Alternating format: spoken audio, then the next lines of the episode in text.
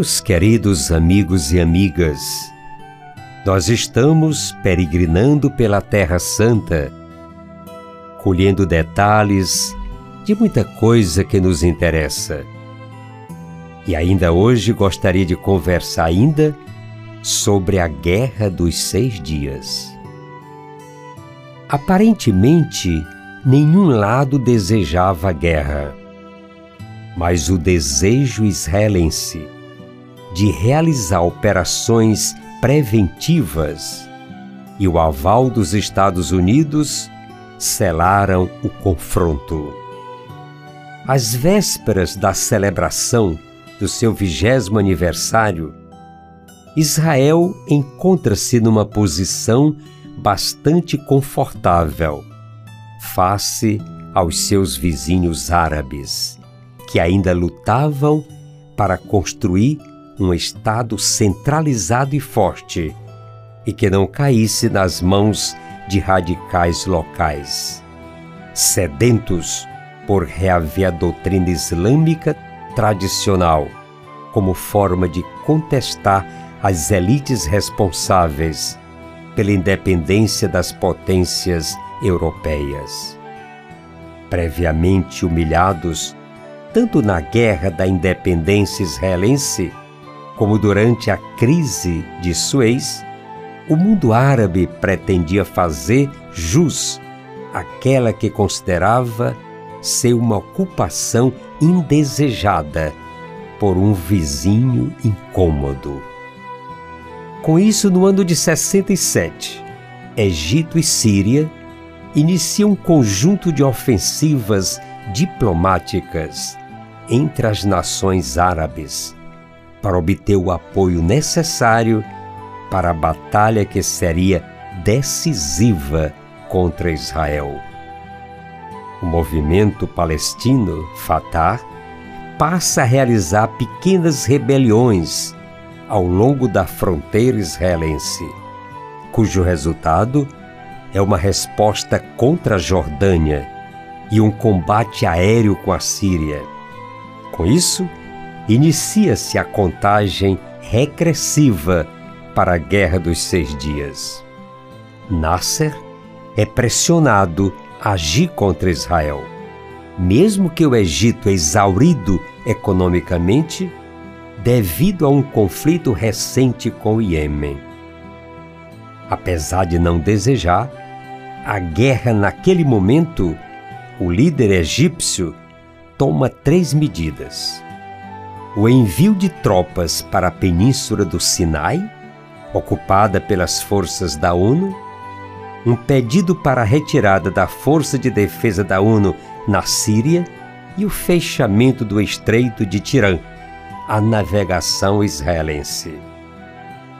Israel não vê outra alternativa que não seja um ataque preventivo. Os principais objetivos eram abrir o estreito de Tirã e neutralizar o exército egípcio do Sinai. Objetivos políticos e territoriais não foram definidos pelo governo quando dá ordem de ataque. Os objetivos da guerra só surgiram de forma confusa e contraditória durante o combate. Apesar dos acordos de Israel com a Jordânia, era de si de juntar-se ao Egito. Esta união foi fundamental para que Israel decidisse anexar a região de Jerusalém Oriental. A 18 de maio, Nasser emite um pedido ao TAN, o secretário-geral das Nações Unidas, para que tirasse imediatamente todos os capacetes azuis do Golfo de Acaba. Enquanto procedia a interdição de todo o tráfego israelita, pretendendo mantê-lo isolado dentro da península. Após um ataque israelita à aviação síria, aliada por tratado ao Egito, era óbvio que em breve as tensões resultariam numa guerra. De fato, no dia 5 de junho de 67, as primeiras batalhas ocorrem próximo à cidade de Sharm el-Sheikh, a leste do Sinai, no Golfo de Aqaba, onde as tropas das Nações Unidas são incapazes de conter a violência. Essa cidade estava sob administração internacional desde a crise de Suez em 56. O resultado é amplamente favorável a Israel. Sua força aérea destrói a egípcia, juntamente com aeroportos e instalações anexas, incapacitando totalmente o braço aéreo do vizinho a sudoeste.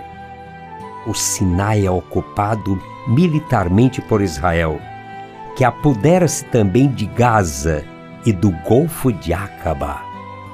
A 7 de junho, temendo a aliança sírio-egípcia, Israel avança em novo ataque preventivo, desta vez contra a Síria, conquistando a Cisjordânia e as colinas de Golã.